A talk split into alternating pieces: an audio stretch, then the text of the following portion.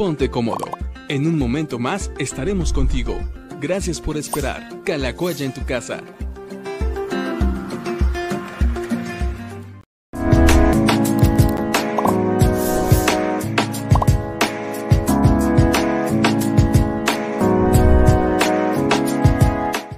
Amigos, bienvenidos a esta a esta, el capítulo más bien número 137 de Diálogos con el Pastor, semana 69 de Calacoya en tu casa. Saludos a todos los que nos están viendo en vivo. Ya tenemos varias preguntas por ahí. Y también a todos los que tal vez no nos pueden mandar su pregunta de una forma en vivo, pero que también nos dejan sus comentarios, nos mandan mensaje o nos hacen sentir también sus saludos o sus comentarios a través, eh, ya sea de un mensaje en privado, en WhatsApp, en Facebook, en cualquier otro lado. También a ti te mandamos Saludos. Y bueno, pues ya está listo por acá el pastor Gilberto para pasar un ratito con nosotros platicando y conversando. Eh, ha sido un buen jueves. ¿Qué tal? ¿Cómo estás hoy? Muy bien, gracias a Dios, contento y con mucha actividad. Así que ha sido un jueves intenso de, con reuniones y demás, pero gracias a Dios podemos decir que hasta aquí nos ha ayudado el Señor. Contento de estar aquí conectado. Bueno, pues yo también estoy contento de estar hoy con ustedes. Esperamos que ustedes también estén eh, contentos y déjenos por ahí sus saludos.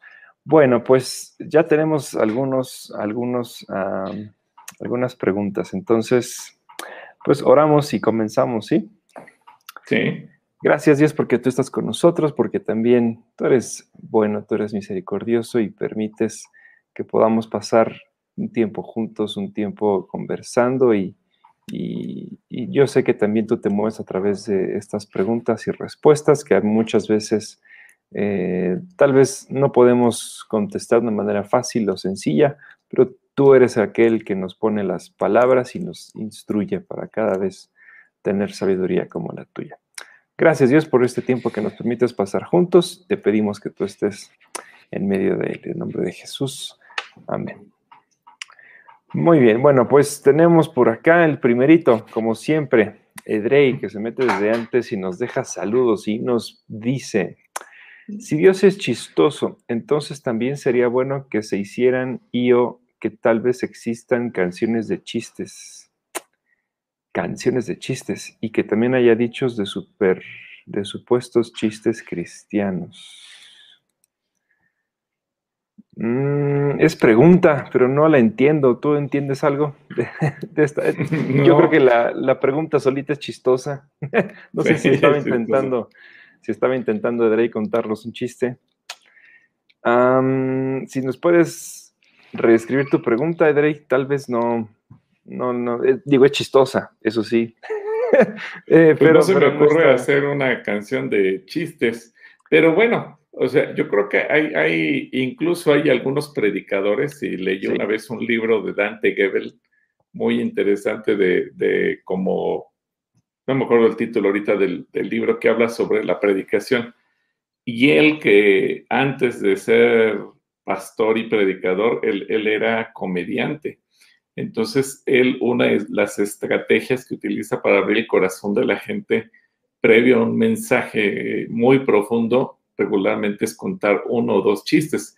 Y a lo mejor ahora le ha bajado, pero eh, ha habido épocas de su vida donde algunos mensajes tienen un repertorio grandísimo de chistes y después de platicarte 10, 12 chistes, entra el mensaje.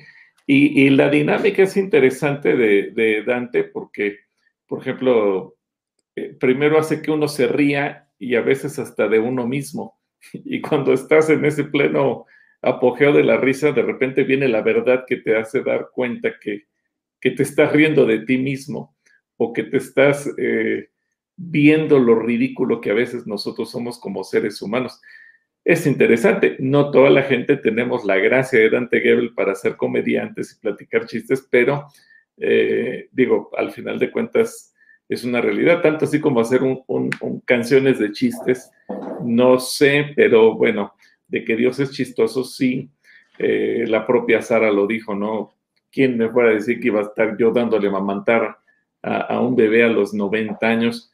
O cuando Moisés iba a ser asesinado por los egipcios, a Dios se le ocurre la grandísima idea y que nos da risa, que y Dios se rió del faraón porque mandó cuidar a su escogido, quien iba a ser el líder, lo mandó cuidar a la casa del faraón. Y uno dice, ¿a quién se le ocurre que el lugar más seguro para cuidar a un niño judío iba a ser en la casa del propio faraón, en sus narices, y que el faraón iba a darle de comer de su mesa y que además iba a pagar por su sostenimiento? Eso solo a, Dios se le ocurre. Y uno dice, pues sí, Señor, tienes un sentido del humor que nunca nos hubiéramos imaginado. pero si nos puede reescribir la, la pregunta, el joven eh, Edgay, pues sería interesante. No sé qué quiere decir con eso de canciones chistosas. Mira, yo, por, acá, por acá tengo una, foto con Dante. La última vez que pudimos ir con el grupo de, universitarios a, Los Ángeles, él nos recibió en, ahí en River Arena y nos, nos, separó del resto de la, de la iglesia cuando terminó la reunión para platicar con nosotros. Ahí también está Junior Zapata y algunos amigos de distintas partes del mundo. Y, fue una experiencia, la verdad es bien padre y sí, tal vez uno de los mejores ejemplos para predicadores que cuentan chistes durante su mensaje es Dante Gebel. Y recuerdo recuerdo, recuerdo que, ese, día, e, ese día Dante contó un montón de chistes y él sí predica, predica mínimo, mínimo dos horas. Él, él, predica, predica largo y tendido. También por ahí está eh, Gustavo Falcón, por ejemplo, es un predicador también que suele contar muchísimos chistes mientras está dando su mensaje.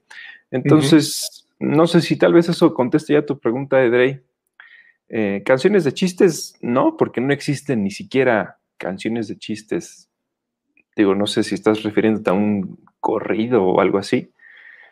Eh, supuestos chistes cristianos, dichos de supuestos, no entiendo la frase con supuestos dichos de supuestos chistes cristianos, pero bueno, sí conocemos a pastores que usan muchísimos chistes en sus mensajes. Oye, yo, o, solamente que sean de esas analogías como las de los eh, derbés en las Olimpiadas, que toma canciones y le mete dichos y cosas así para hacer reír o, cosas así, pero no, no se me ocurre otra cosa. A ver si alguien nos aclara qué quiere decir. Tenemos también a Juan de Montreal, por ejemplo, es un cómico. Él, es, un súper cómico y hace chistes en referente también a la iglesia y a los ministros y a las reuniones. Sus enseñanzas son chistes, ¿no? Él no predica, pero por medio de la sátira y del chiste te, te hace pensar. Exacto. Sí, tenemos varios, Edrey. Seguramente puedes buscar en internet a Dante Gebel, a Gustavo Falcón, a, eh, está también, eh, ¿a quién te acabo de decir? Juan de Montreal. Bueno, Juan de Montreal, perdón, sí. y, hay, un, muchacho colombiano que igual, no me acuerdo su nombre, pero él, tiene un curso de matrimonios, pero hace cuenta que estás viendo puros sketch de diálogos entre esposo y esposa y, te botas de la risa pero en medio de eso, de repente te mete la palabra y, te deja un mensaje. Eh, quizás eh, habrá personas que no estén de acuerdo, lo respeto, pero de que hay y, que son buenos, bueno, hay para todos los gustos, ¿no? Sí, sí los hay. Déjanos algún chiste por ahí escrito, Edrey. Y también nos dice respecto al mensaje de Sara Supergirl, ¿Sara salvó la vida de Abraham por medio de la mentira? Es pregunta. ¿Sara salvó la vida de Abraham por medio de la mentira? A la mujer incrédula no se le debe considerar y o llamar princesa, aunque tenga ciertos valores éticos. Mm, bueno, no siento que las dos preguntas tengan relación. Y, tampoco, tampoco a quien quiere Edrey llamarle princesa, ahí más bien yo creo que quiere conquistar a alguien.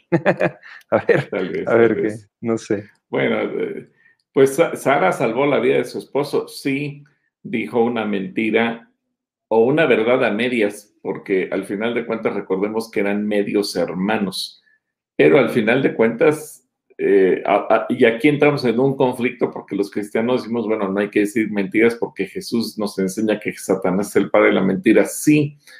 Eh, recuerda que Sara no tenía esa revelación y que las mentiras las pagaron caras a lo largo de, la descendencia como lo hemos visto en otras ocasiones, con su hijo, sus nietos, sus bisnietos. Eh, la mentira se propagó, pero lo que no podemos negar, mi querido Edrey y amigos todos, es que Abraham fue salvado por Sara. Nos guste o no nos guste, Sara es la salvadora de Abraham y eso hay que reconocerlo. Si, si Sara no hubiera hecho Abraham, no hubiera tenido ni el dinero, ni, y a lo mejor se lo hubieran ejecutado los egipcios o los eh, cananeos. Bueno, eh, a la mujer incrédula no se le debe considerar o llamar princesa. Bueno, mira, tú como joven, Edrey, si quieres ir a conquistar a una chica, pues obviamente no vayas a buscar una chica que no sea cristiana. Tú apenas te vas a casar o estás buscando con quién casarte. Pero un hombre si a mí me viene a ver un hombre o yo me encuentro un hombre o le doy una plática a hombres incrédulos que están casados, pues desde luego que a sus mujeres les tienen que llamar princesas. Eh, aquí, eh, más allá si son creyentes o no son creyentes, cuando yo me enfoco en el tema del matrimonio, pues no importa si son o no cristianos, ese hombre está casado con esa mujer, esa mujer es su princesa ella es la dueña de su vida, son una sola carne. Eh, y, aquí depende el enfoque. Si tú como chico que estás pensando en buscar una compañera para el resto de tu vida, pones tus ojos en alguien que no es cristiana, bueno, yo te diría, no, no, no, por ahí no es. Pero si me preguntas, un varón que tiene a su esposa, no importa que diga que es incrédula, que sea lo que sea, eso no importa como esposos, ella es su princesa. Espero que eso te aclare las dudas, mi querido Edrey. Y bueno, la última pregunta que hace Edrey dice, ¿no sería más sabio y seguro regresar a las reuniones presenciales hasta enero? Por eso no hemos regresado, Edrey. No tenemos fecha aún para regresar. Y quién sabe si para enero, eh, no sabemos. Hasta que la situación sea segura, puede ser septiembre, puede ser diciembre, puede ser enero, puede ser marzo, hasta que la situación sea segura. No, no hay fecha. Entonces, no es que sea más sabio y seguro regresar en enero, no sabemos en realidad cuándo, cuando eso, eso sea posible. Así es. Entonces, vacúnate, Edrey, ya se abrieron, creo que también para, ya, ya están vacunando a los de 30 y más, entonces si andas en el rango, en el rango de edad, Edrey, pues ya puedes también vacunarte y motivar a otros a que también se vacunen. Gemma Rojas nos dice, buenas tardes, la vez pasada hizo el comentario de que hablara sobre una mujer fuera de serie que, de la que casi no se habla. ¿Acaso será Yael? Que tengan Ah, para la predicación del domingo. No, no es Yael, mi querida Gemma. Eh, eh, andas fría también en, en el tema, así es que te damos chance de otra oportunidad. Andas fría, andas fría. Rosa Mendoza, buenas tardes, amados hermanos, Dios sea con ustedes. Eneida también nos manda saludos, Margarita desde Guanajuato.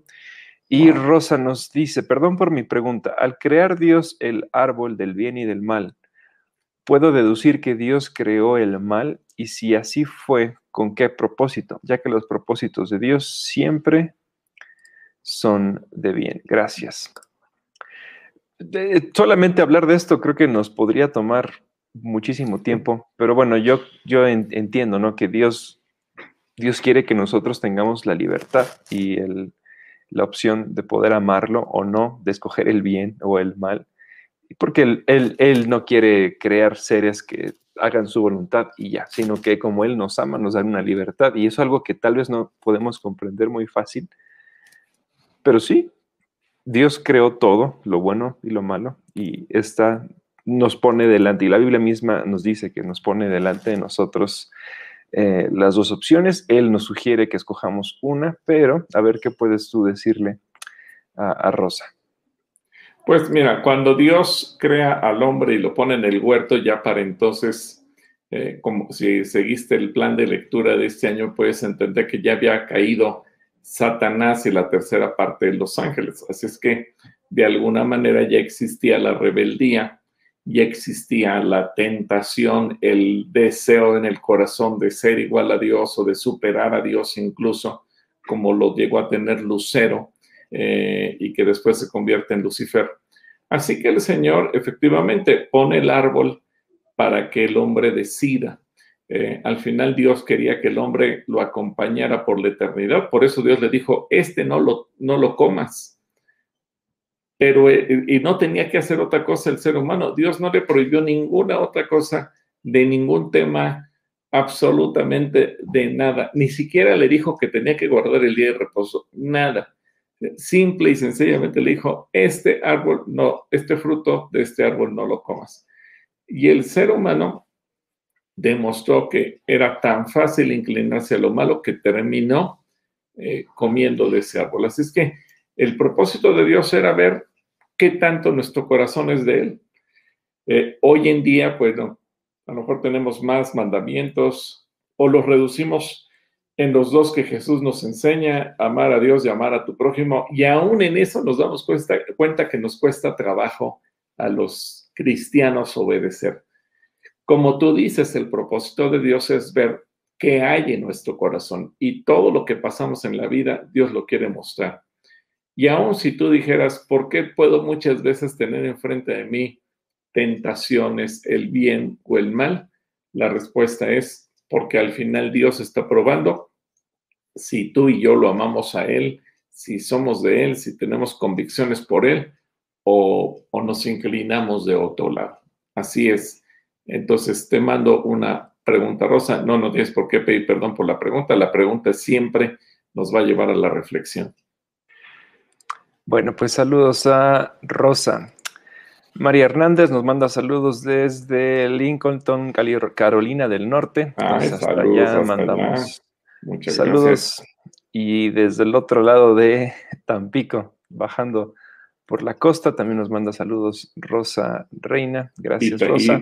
oramos por Tamaulipas para que las cosas también estén tranquilas allí en Tamaulipas, mi querida Rosa Reina. Cristina Méndez también por acá nos manda saludos. Pueblito Neria.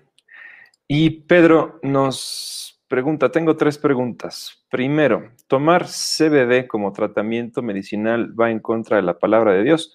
El CBD es una de las sustancias eh, no activas. Algunas personas lo usan como analgésico. Eh, es una de las sustancias que está dentro del cannabis. La segunda, ¿qué es espíritu familiar? Tercera, como hijos de Dios podemos hacer o participar en rifas. Bueno, a ver, vámonos por partes. Eh, primero, el, CBD como tratamiento medicinal. Eh, pues dependiendo si el médico te lo manda, si es un médico serio el que te lo manda, adelante. Yo creo que en ocasiones los médicos mandan algunos medicamentos, incluso como la morfina, cuando los dolores son eh, insoportables para una persona por determinadas enfermedades. Y obviamente cuando está bajo el control y el tratamiento y, especificado, pues no, no tienes por qué tener algún temor de que estás en contra de la palabra de Dios. Repito, siempre y cuando el médico te lo esté enviando. Si no te lo envía, el médico y es por uno mismo, por consejo de alguien más, pues obviamente sí puedes llegar a tener problemas. Y, acuérdate eh, que el Señor dice que todo, todo es lícito, pero no todo conviene, todo es lícito, pero no todo edifica. Así que ninguno de Dios te prohíbe algún medicamento, pero hay cosas que sabemos que tarde o temprano nos van a hacer daño. Eh, un espíritu familiar. Bueno, cuando una familia es dominada por un espíritu, en este caso, pudiera ser el ejemplo mismo de la mentira, cuando los descendientes de Abraham y Sara, eh, por ejemplo, eh, que Rebeca engañó a Isaac diciéndole o, animando a Jacob para que suplantara la personalidad de Esaú. Y, eh, Jacob aprende eso se disfraza, actúan toda una mentira para quedarse con la bendición. Y luego ese espíritu pasa a los hijos de eh, Jacob y se ponen de acuerdo 10 de ellos para decir que, que su hermano José lo, lo, ha sido asesinado y ellos mientras lo venden como esclavo en Egipto.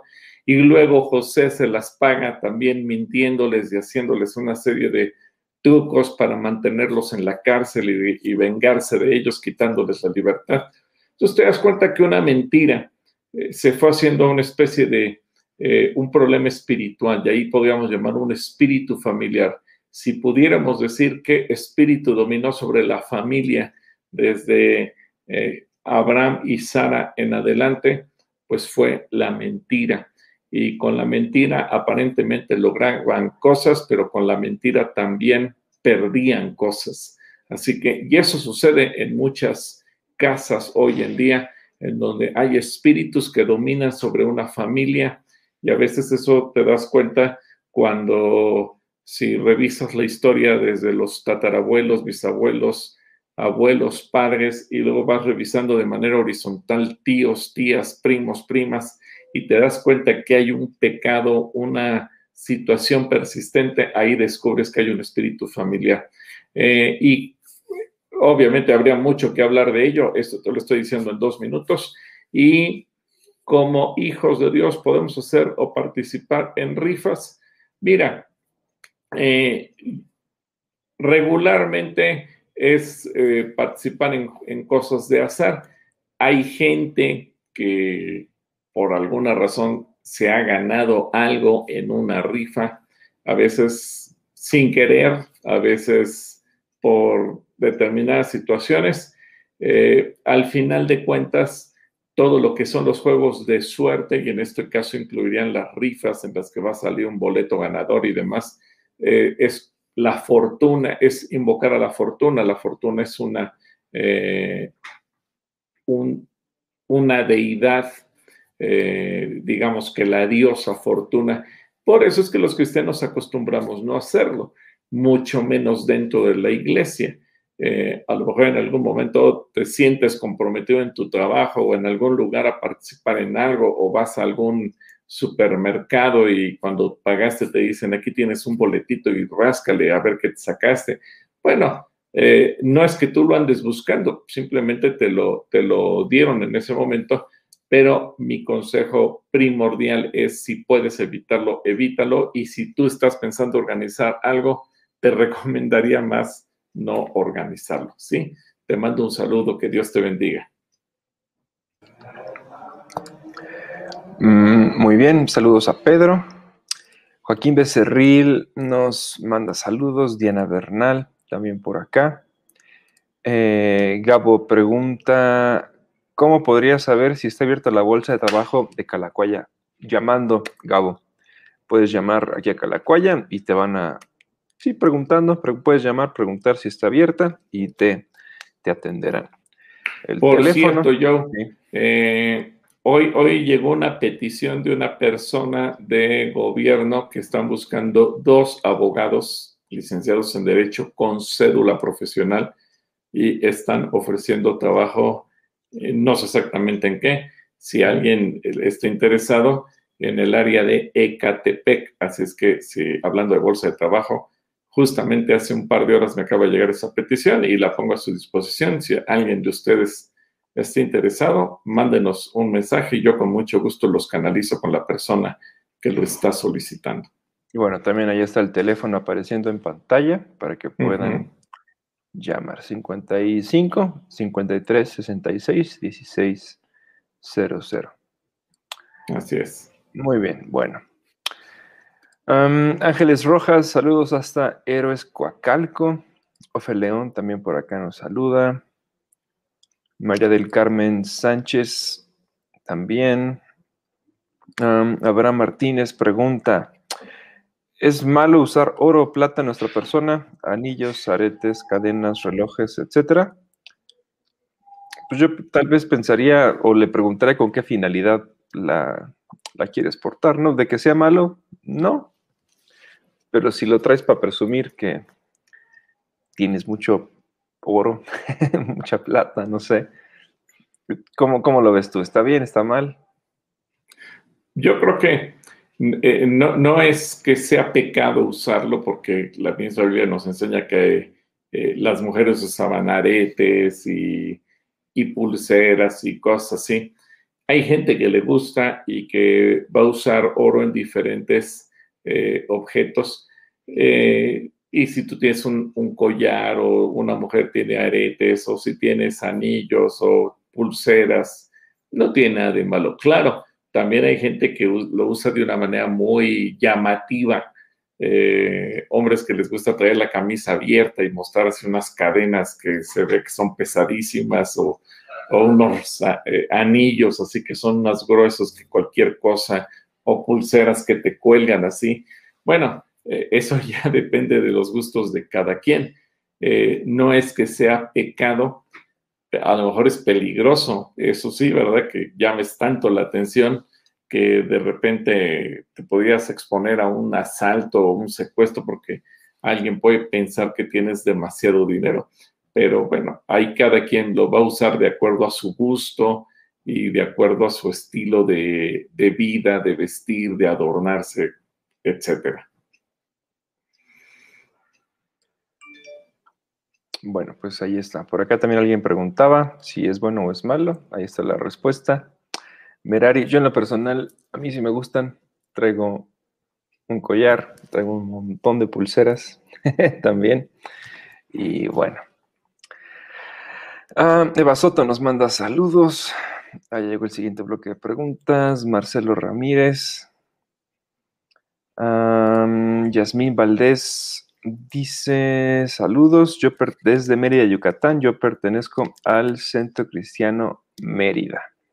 Ah, pues saludos al Centro Cristiano Mérida, mi querida Yasmín. Ahí con, Carlos, mandamos saludos a Carlos Anduce. Azucena Godínez también nos manda saludos y nos dice, lo doy gloria a Dios porque ya estoy vacunada de segunda dosis. Ah, qué bueno, mira, qué felicidades, Azucena. Qué bueno. ¿Cómo, cómo te sentó? ¿Qué, tal, ¿Qué tal la reacción de la segunda dosis?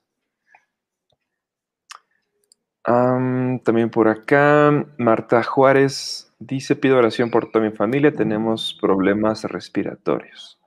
Oramos por toda la familia Juárez. Leila o Lelia, más bien Lelia Soberanes, manda saludos. Ana Maru Jefu también. Fabiola Camas, Natalia Sitle, Juanis Chávez también nos manda saludos. Otoño López, Rosa Mendoza da las gracias por la pregunta que se le contestó. Concepción Victoriano también nos manda saludos. José Omar nos dice, ¿es del Antiguo o Nuevo Testamento? La mujer de la predicación del próximo domingo. vamos a darle la pista del Antiguo Testamento. Ahí está, ahí está José Omar, ahí tienes una pista. Gilberto Díaz manda saludos eh, desde, la, desde la Ventosa. Está en la caseta número 2. Entonces, ah, le mandamos... del viento. Mi querido Tocayo, cuídate, protege la caseta número 2. Saludos, Gil. Otoño López más, saludos. Eh, Yolis Rosales también por acá nos saluda. Magali Vázquez. Lourdes Evelyn, buena tarde, pastor y José. Ah, pues saludamos también a José. Le mandamos saludos a José. Eh, Lourdes dice, pido oración para que el Señor le dé paz y consolación a mi primo. A lo mejor el primo se llama José. Ah, oramos por el primo de Lourdes. Noemí Moreno dice, Dios le bendiga. Yo tengo varias dudas. Ya me vacuné contra el COVID-19 y siento miedo porque me han dicho que por temor a Dios no nos debemos vacunar. Ah, caray. Ahora me siento mal porque temo a Dios y siento que con la vacuna ya me pusieron la marca de la bestia.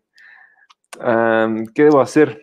Saludos, pastor, Dios le bendiga dando sabiduría para seguir ayudándonos. A ver, ¿es cierto o no es cierto? Ya le pusieron la marca de la bestia. No, no, no te pusieron ninguna marca. Mira, mira, Noemí, eh, seguramente si tú tienes hijos, eh, pues a tus hijos ya los vacunaste y por el hecho de tener temor de Dios no significa que no los vacunaste contra la polio o contra eh, la difteria o la tosferina o la viruela o todas las vacunas que hoy en día existen eh, contra un sinfín de enfermedades.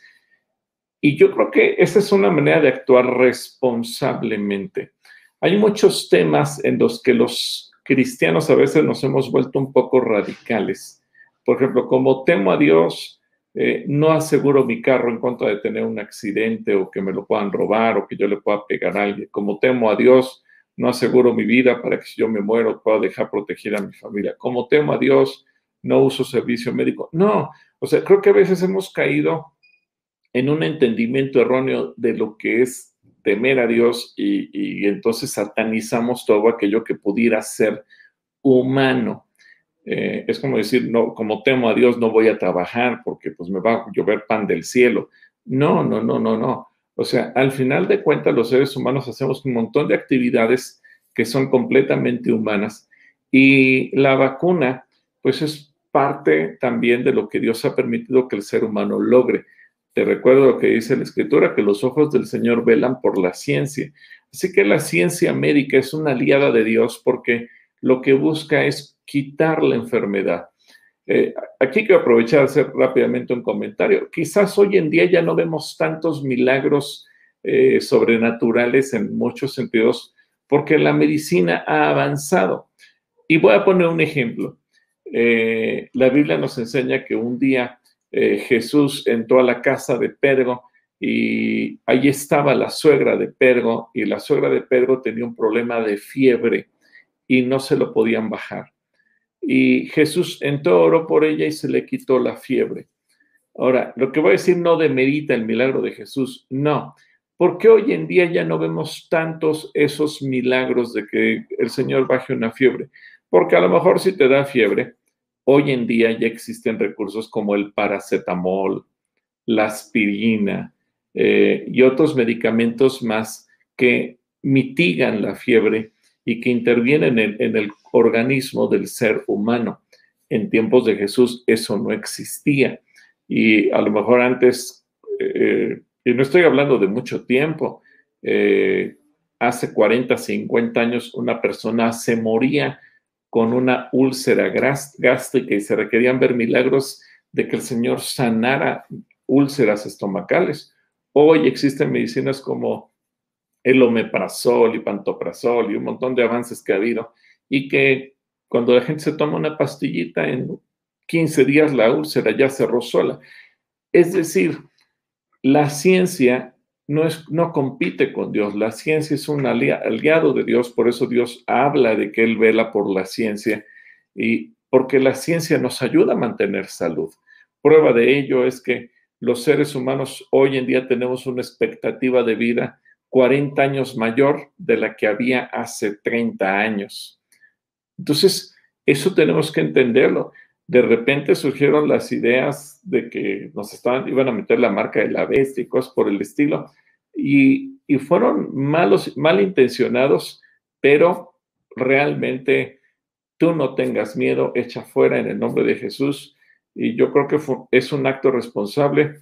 Todas las pandemias del pasado, de las que se tienen registros históricos, todas se han detenido gracias a las vacunas. Y las generaciones que nos precedieron también tuvieron que tomar la decisión de vacunarse un promedio de tres años tardó en que el mundo entero entrara en ese proceso y se detuvieron las pandemias. Hoy nos tocó a nosotros vivirla y el hecho de vacunarnos no significa que no confiemos en Dios, que no actuemos bajo la fe, no. A ver, si tú estás enferma, Noemí, o cualquiera de nuestros amigos que nos escuchan o están viendo, si vas al médico, por eso estás pecando y dejando de confiar en Dios, desde luego que no horas y que Dios incluso guíe al médico o la cirugía que vaya a hacer o lo que sea, eso no significa que dejes de confiar en Dios. Creo que ha habido comentarios muy malintencionados que han tratado de desestabilizar la decisión de muchos cristianos, pero tú tienes que tener tu confianza puesta en Él y que no te sientas mal por haberte vacunado. Mira, eh, como lo hemos dicho, nosotros aquí en Calacoya, el equipo pastoral ya nos vacunamos. Eh, todos los que tú ves, eh, ya, ya decidimos tomar la vacuna. la hermana Oli ya tomó la vacuna, Joe ya tomó la vacuna, mi esposo y yo ya tomamos la vacuna, Alex Martínez, Toño Lucero, Harim Navi, Noé Velázquez, Gustavo Chávez, Luis Gil, con nuestras respectivas esposas, ya tomamos la vacuna, Héctor Álvarez, todos, todos los que, que estamos participando en el equipo pastoral del Centro Cristiano, Oscar Gallardo, todos absolutamente hemos decidido vacunarnos y eso no significa que no confiamos en Dios, que no creemos en Él. No, no, no, no. Y por favor, el hecho de que te inyecten no significa que te están poniendo ni la marca de la bestia, ni te están poniendo el gen del murciélago. Y también por ahí vimos una mafufada, y perdón que lo diga, pero así es, es que te van a quitar el gen de Dios. Tú y yo somos hechos a imagen y semejanza de Dios, pero el gen de Dios no existe. Imagina, nosotros tenemos el gen humano. Si, si tuviéramos el gen de Dios, seríamos entonces dioses. ¿Y, a qué grado se puede llegar a manipular eh, la información para meterle miedo a la gente? Desecha eso en el nombre de Jesús y adelante.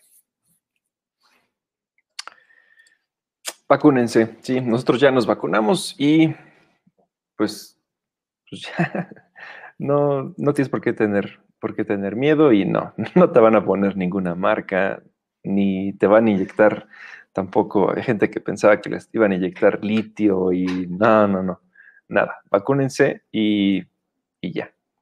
Mientras más, mientras más personas estén vacunadas, más pronto también salimos de esto. Saludos a, a Noemí.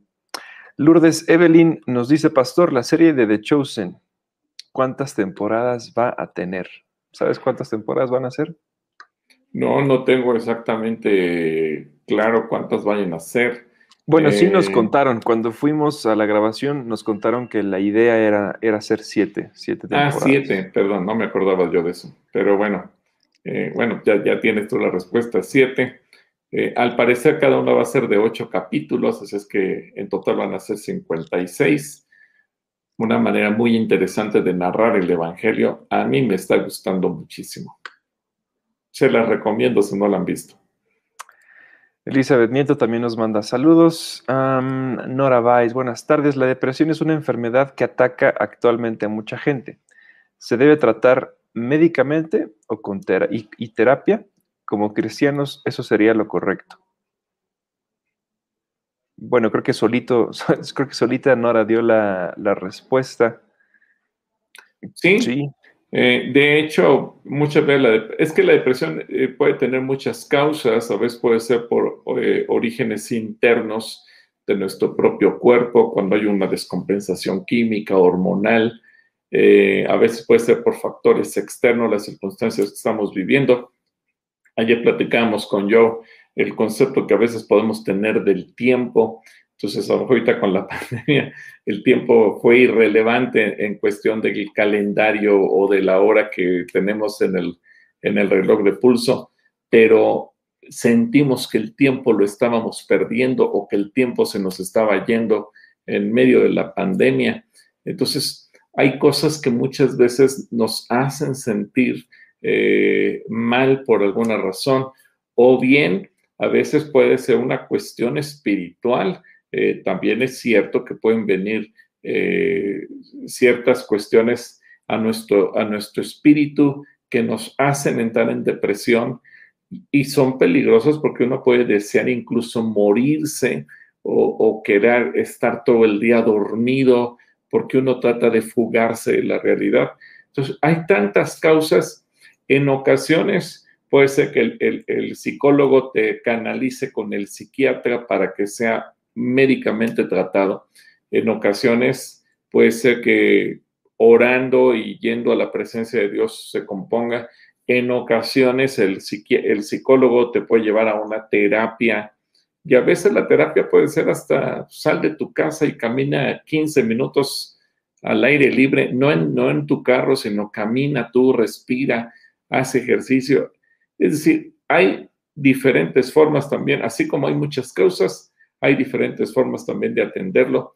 Y obviamente, Nora, si alguien en tu casa está padeciendo por depresión, yo te recomendaría que, que la llevaras a buscar ayuda, tanto en lo espiritual como en lo profesional para salir adelante. El problema de la depresión es cuando no se atiende y se va agudizando y entonces sí puede llegar a convertirse en algo verdaderamente peligroso. Un saludo, Nora. Saludos a Nora, también por acá.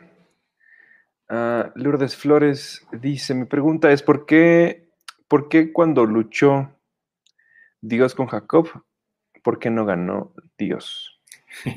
Muy buena pregunta. En realidad, creo que ese es uno de los grandes méritos de Jacob, que no se dio por vencido.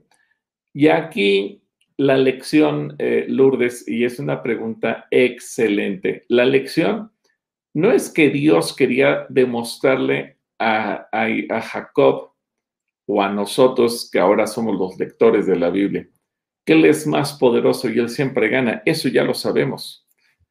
La lección es qué tan tenaz puede ser un ser humano para ganar la bendición de Dios. Porque el triunfo de, de Jacob no consistió en ponerle un knockout a, Dios como lo vemos en el box, no fue a dos de tres caídas como lo vemos en la lucha, no fue por puntos como lo pudiéramos ver en, algún otro deporte de los que ahora veremos en las Olimpiadas, el judo, taekwondo, etcétera. No. El triunfo de Jacob es que él le dijo a Dios, no te voy a soltar hasta que no me bendigas. Eso es el punto central de esa lección.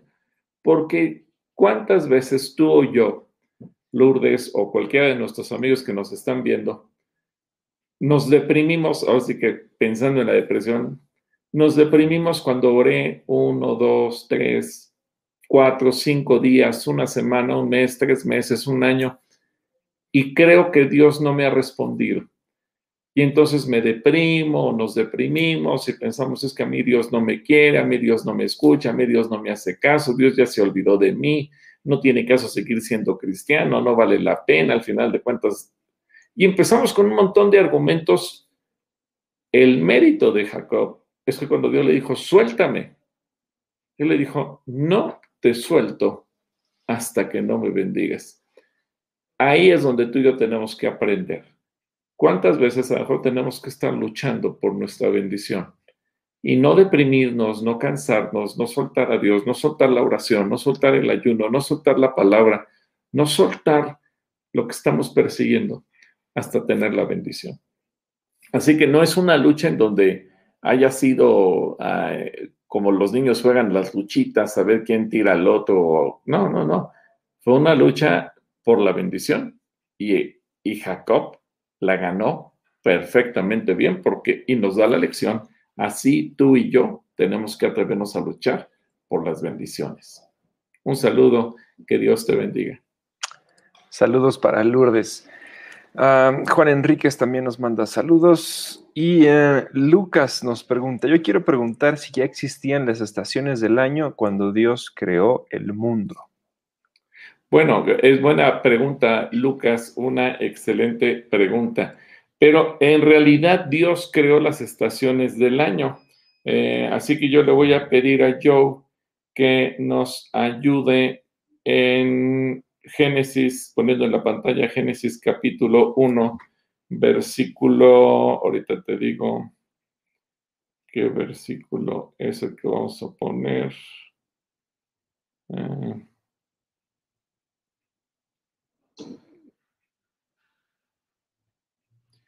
Génesis 1.14. Génesis 1.14. Cuando Dios creó, eh, digamos que el sistema solar, la Vía Láctea, donde, donde está posicionado el planeta Tierra, digamos que eh, genéricamente la Biblia dice que Dios creó el Sol, la Luna, las estrellas, pero pensemos eh, más allá del universo, pensemos en la Vía Láctea y más allá de, o más acá, mejor dicho, en el sistema solar que, conocemos todos, en donde giramos alrededor del sol. Ahora sí, Joe, lee, por favor, este versículo. Génesis 1.14 nos relata el cuarto día de la creación. Dice, dijo entonces Dios, quiero que haya en el cielo luces que separen el día de la noche y luces que indiquen las estaciones, los días y los años. Gracias. Así que ahí Dios diseña la forma en que la Tierra tiene su movimiento de rotación para separar el día de la noche, el movimiento de traslación, que es lo que sabemos que le da, las, la, el cambio a las estaciones del año que conocemos. Eh, así que Lucas fue una idea de Dios. Muchas gracias por tu pregunta, Lucas. Te mando un cariñoso saludo. Saludos a, saludos a Lucas. Ah, Gabo nos da las gracias y se va a poner en contacto. Gerari Montes también. Teresa Mendoza, ya muchas personas ya no usan cubrebocas y para mí es falta de respeto a los demás y me da temor los contagios, confío en Dios, pero me da miedo los contagios. Bueno, pues sí es súper importante que anden cargando siempre su cubrebocas, que también lo laven cada vez que sea eh, posible, si se puede cada, después de cada día de uso, mucho mejor. Y pues sí, ya llegará el momento en el que podremos vivir sin, sin ellos, pero ahorita es necesario. Tiene toda la razón, Tere. Pues ya ves que ayer superamos los 12 mil contagios y eh, durante la pandemia he asistido a dos eventos eh, cristianos, no con mucha gente. Y sabes qué me ha dado a mí más miedo ver que la mayor parte de la gente no quiere usar el cubrebocas porque dije, porque dice, al fin que somos cristianos y Dios nos guarda, y sale uno huyendo de esos lugares. Y esa es una de las razones por las que tampoco nos atrevemos a abrir Calacuaya, porque yo sé que mucha gente vendría y no va a querer usar el cubrebocas y tampoco queremos, eh, queremos ponernos a pelear o poner a los servidores y servidoras de los anfitriones y anfitrionas a pelearse con la gente porque no quiere usar cubrebocas. Entonces, viva la paz, esperamos a que, a que estemos en una condición ya de más, más regular en cuanto a esto. Sí, falta poquito. Entonces, mientras aguanten, no se cubrebocas y vacúnense, por favor, vacúnense. Celia Gil nos manda saludos, dice, hoy doy gracias a Dios porque hoy me pusieron la segunda dosis de la vacuna. Nos manda saludos desde la Miguel Hidalgo. Ah, Lourdes dice que su primo se llama Luis Ángel. Bueno, pues oramos por tu, por tu primo, Lourdes, Luis, Luis Ángel. Juanis Chávez dice, tengo una confusión, no duda, escuché a un pastor que él no se vacunaba porque si tenemos a Dios, no es necesario vacunarse. Juanis, pues cuidado lo que estás escuchando. Eh, ese pastor pues puede llegar a ser muy ignorante o no tiene una relación con Dios o no está sabiendo interpretar también lo que él dice en la Biblia, entonces deja de escuchar a ese pastor y vacúnate. Ana Mendoza, eh, perdón, Margarita Mendoza dice, ¿es Ana la madre de Samuel de quien va a hablar el próximo domingo, Pastor Gilberto? No, no, no. Fría, fría, fría, Margarita. Adriana Muñoz, desde Cotitlán Izcalli, nos manda saludos. Jazmín Saldívar, con la pandemia los hemos conocido mejor y ya muchos hermanos que solo, ya muchos hermanos que solo veíamos de lejos. Pues sí, ah, Jazmín. Ha sido bonito esto. Ah, Lourdes Medina, buenas tardes, Dios les bendiga. En Mateo 10.2 hablan de los discípulos de Jesús y nombra a Simón el celote. En la NTV dice que es el cananeo e indica que es un término arameo para designar a los judíos nacionalistas. ¿Me podría explicar qué era un judío nacionalista, por favor? Porque lo he vuelto a ver más adelante en la lectura. Súper importante, Lorena, súper importante. Si tú quieres entender qué es un celote, y ya va a parecer comercial, pero tienes que ver la serie de Chosen. Eso está súper explicado, una forma muy gráfica. Puedes verlo. Y aparte, el capítulo donde te explican sobre los celotes también dura como 50 minutos y es sumamente interesante. Entonces, dicho eso, a ver qué te quiere agregar el pastor respecto a esto, pero sí, la respuesta es casi, casi que veas eh, la serie de Chosen y también veas a Simón el Celote. Sí, sí, sí, eh, fue un capítulo precioso el del Celote, eh, muy bien diseñado en su contexto, porque los celotes era la parte radical política de aquellos que estaban en contra de el gobierno de Roma Así que los celotes eran los que creían que el Mesías venía en una calidad de líder militar, político y civil y gubernamental y que le iba a declarar la guerra al imperio romano que es el que estaba en ese momento. Entonces, eh, era un movimiento eh, como, como si fuera una especie de partido político de la actualidad. Así que Simón el Celote surge de ahí, pero yo voy igual que yo, ve la, eh, la serie de Chosen como The Chosen habla de los elegidos, es decir, los discípulos, tanto los varones como las mujeres que tú lees en el Evangelio, que fueron llamados y que andaban con Jesús, y son hombres y mujeres como los, lo que dice Lucas 8, que había mujeres que los servían. Entonces, es muy interesante porque prácticamente en cada capítulo ves cómo Dios va llamando, cómo Jesús va llamando a cada uno de ellos, cómo se van integrando. Y lo interesante es cómo era el contexto de sus vidas antes de conocer a Jesús. Una, un capítulo, además no se los voy voy a spoilear, pero fue uno de mis capítulos favoritos porque entrelazaron historias de una manera eh, increíble eh, y yo creo que les va a gustar.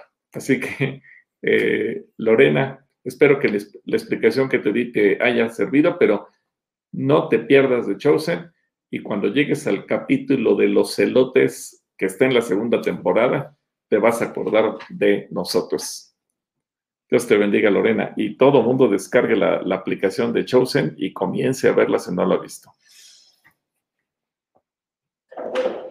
Bueno, además, además lo más padre es que es gratis, ¿no?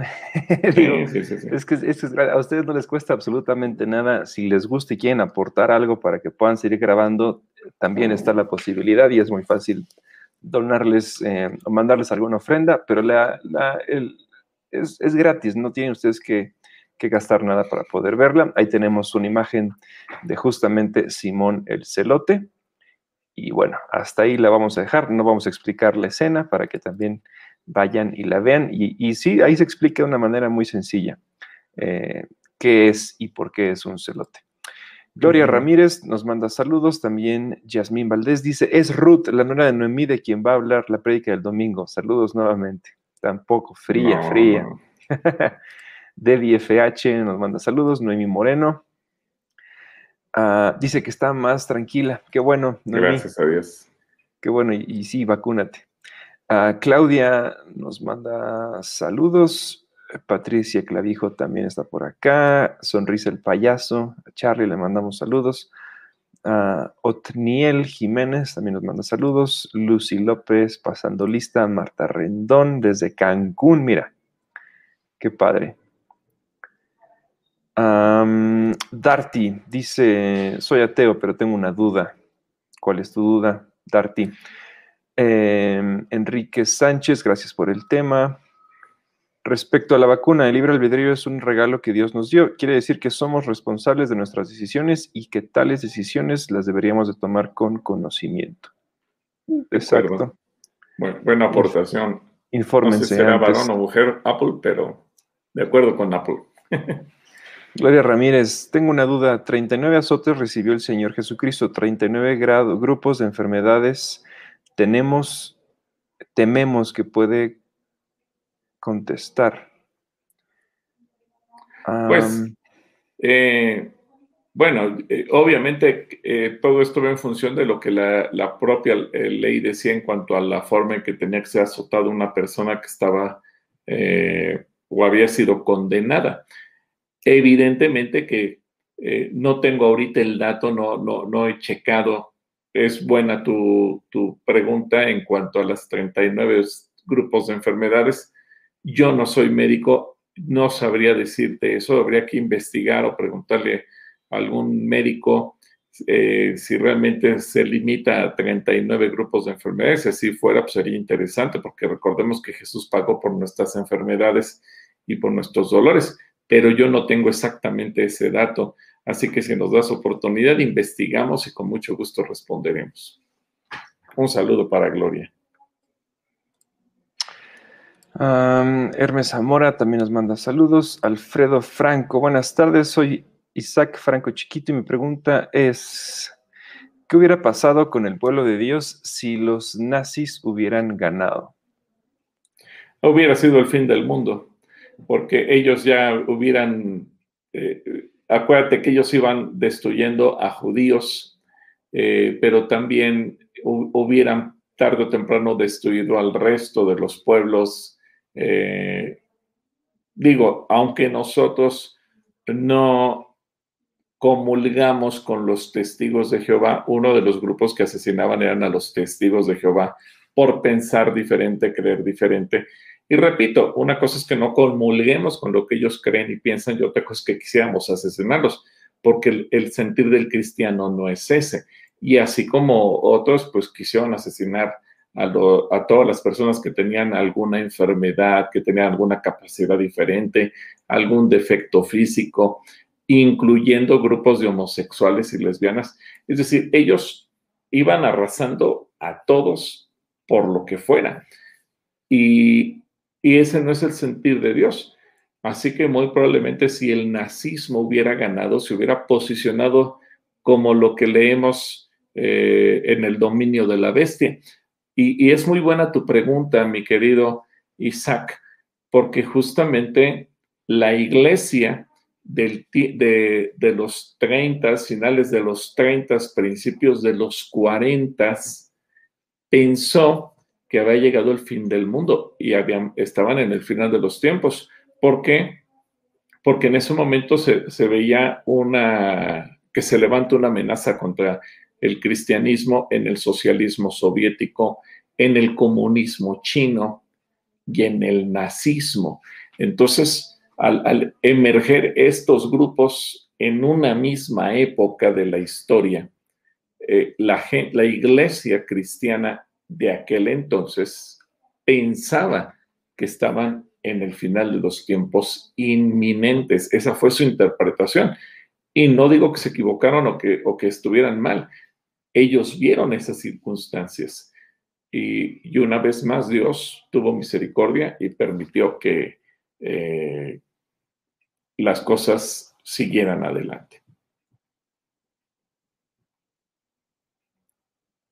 Así que buena pregunta, Isaac, que Dios te bendiga. Ah, Mariano nos manda también por acá saludos y nos dice, ¿qué tan cierto que el fruto prohibido de Eva realmente fue tener, tener relaciones sexuales? Falso. Falso de toda falsedad, porque desde antes de que el hombre cayera, el hombre y la mujer cayeran en el pecado, Dios les había dicho que tuvieran hijos. Y Dios desde que nos diseñó al hombre y a la mujer, nos diseñó para que los hijos vinieran a través de las relaciones sexuales. Entonces, eh, hubiera sido crueldad de Dios haber hecho al hombre y a la mujer sexuado, igual que al resto de los animales de la creación que así se reproducen, y que hubiera dicho, pero está prohibido les ordeno que se multipliquen, pero les prohibido, les prohíbo que se toquen. Hubiera sido muy cruel y Dios no es cruel. E, esa fue una desviación filosófica que surgió muchos siglos después, eh, eh, basado en el hecho de que el sexo fuera del matrimonio, pues obviamente genera problemas, es un pecado, si es cuando se está soltero es fornicación, si es cuando se está casado es adulterio. Y obviamente el sexo fuera del matrimonio se vuelve un descontrol y, obviamente genera muchos problemas. Por eso algunos filósofos llegaron a pensar pues, que el sexo debe ser el, pecado original. No, no, no, no, no, no. Porque Dios diseñó desde el principio que el, el ser humano así funcionáramos. Es más, cuando Dios le trajo Eva a Adán, Adán que dijo, wow, esto es carne de mi carne y hueso de mis huesos. La, Biblia no dice que haya hecho wow, pero pero su expresión fue de felicidad porque para él se encontraba alguien de igual a igual con quien se iba a complementar. Y es cuando Dios los bendice y les dice que van a ser una sola carne y que van a, multiplicarse y que van a llenar la tierra. Eso incluía la sexualidad, obviamente, dentro del matrimonio. Un saludo, Mariano. Buena, buena pregunta, porque al final de cuentas sacamos las dudas que a veces pudiéramos tener. Ah, Leticia Ramírez, buenas tardes. Una pregunta. Mi, a mi hijo le gusta mucho la lucha libre y va al gym a practicar ese deporte. Él tiene 18 años y mi duda es, ¿un cristiano puede ser luchador como oficio? Pues mira, no es que sea pecado serlo, el ambiente no es muy sano, no es muy bonito. Yo no lo recomendaría, pero es mi opinión meramente personal. No que sea pecado, porque vamos, eh, incluso hay muchos cristianos que son aficionados a la lucha y, que admiran a los luchadores y que saben quién es quién. Eh, eh, es más, yo he conocido algunos de que se dicen luchadores, que se dicen que son cristianos y demás. Y repito, no es el deporte como tal, no es que sea pecado. El problema es el ambiente en el que se dan eh, tanto el box, la lucha y demás. A veces un ambiente un tanto eh, feo, vulgar, y yo no sé qué tan seguro, tan bonito o tan agradable sea como o de edificación Acuérdate, Leti, lo que dice el, Nuevo Testamento. Todo me es lícito, pero no todo me conviene. Todo me es lícito, pero no todo me edifica. Es decir, Dios no te lo prohíbe. Más bien aquí tu hijo va a tener que ver, bueno, ¿y esto qué tanto me edifica? ¿Qué tanto me ayuda? ¿Qué tanto me bendice? ¿Qué tanto eh, me voy a desarrollar como, como, persona en eso? Y esto es una decisión que tiene que tomar delante de Dios. Eh, de principio te puedo decir, Pecado no es, pero el ambiente alrededor es lo que pudiera ser tóxico eh, y es ahí donde él tiene que orar y preguntarle y tener la convicción realmente si eso es lo que quiere para su vida. Un saludo, Saludos y también saludos a tu hijo que le gusta, eh, le gustan las luchas libres. Daniel Herrera Sandoval nos manda saludos. A Miriam Ruth Callejas, Vicky Beltrán, desde Nicolás Romero. María Esther nos dice buenas tardes desde Morelos. Una pregunta, ¿por qué medio se transmite la serie de...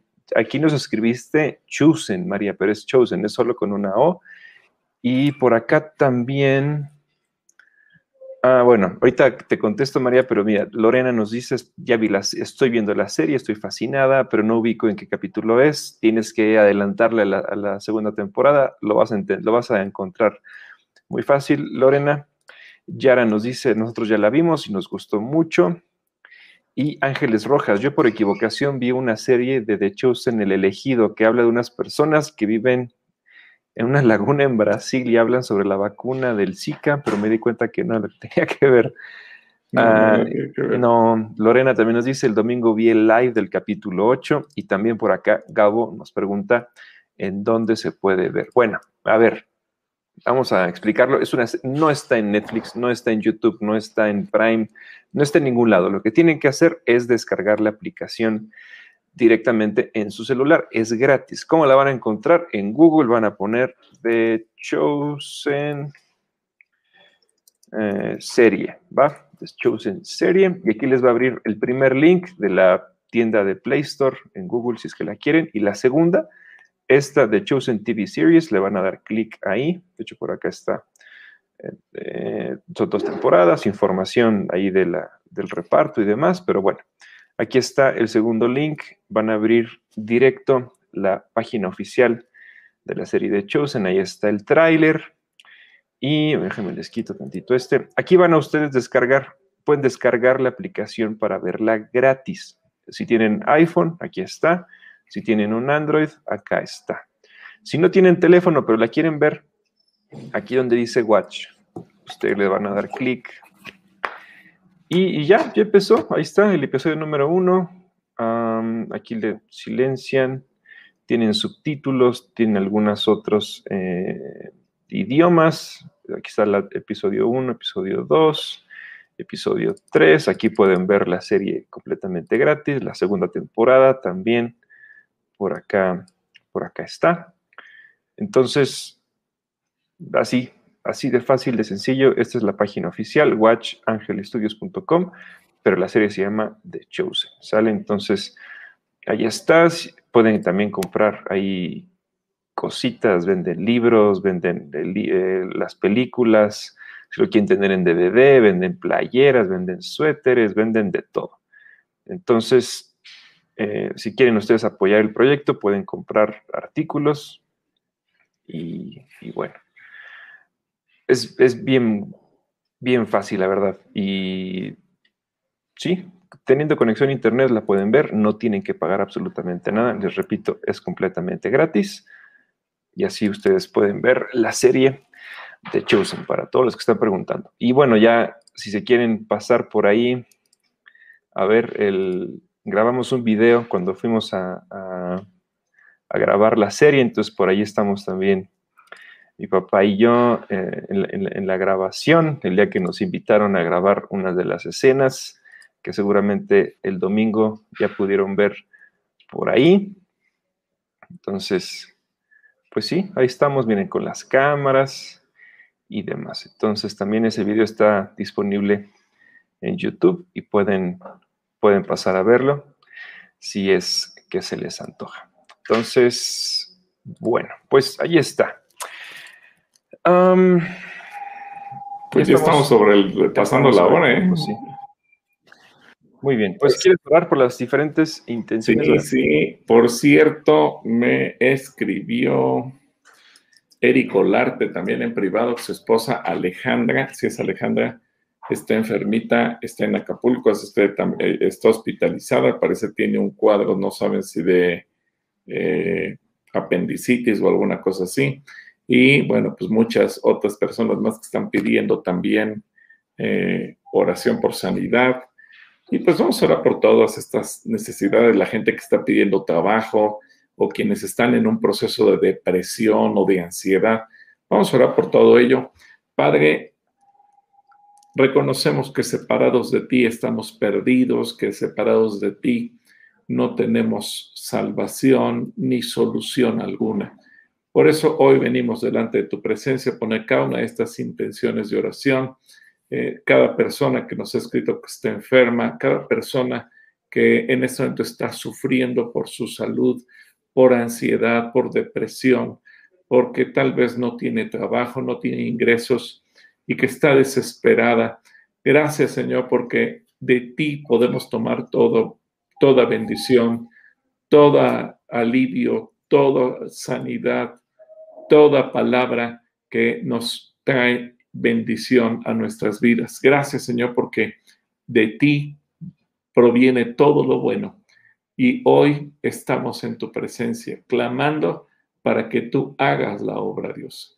Te bendecimos en el nombre poderoso de Jesús y yo pido bendición para cada persona, para cada familia que se ha conectado, que nos ha escrito, aun aquellos que por alguna razón ya no pudimos leer sus comentarios, sus saludos, sus preguntas, porque llegaron demasiados y obviamente nos rebasa el tiempo.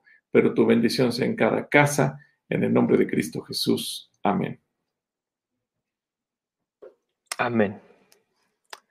Bueno, pues ahí está. Eh, nos vemos amigos entonces el próximo martes en Diálogos con el Pastor, en la semana número 70.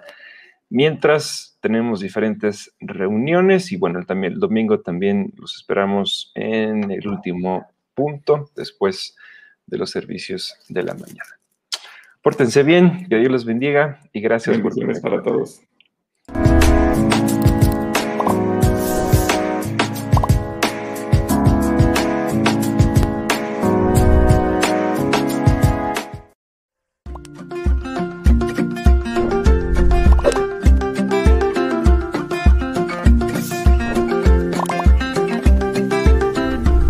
Gracias por estar con nosotros. Dios te bendiga.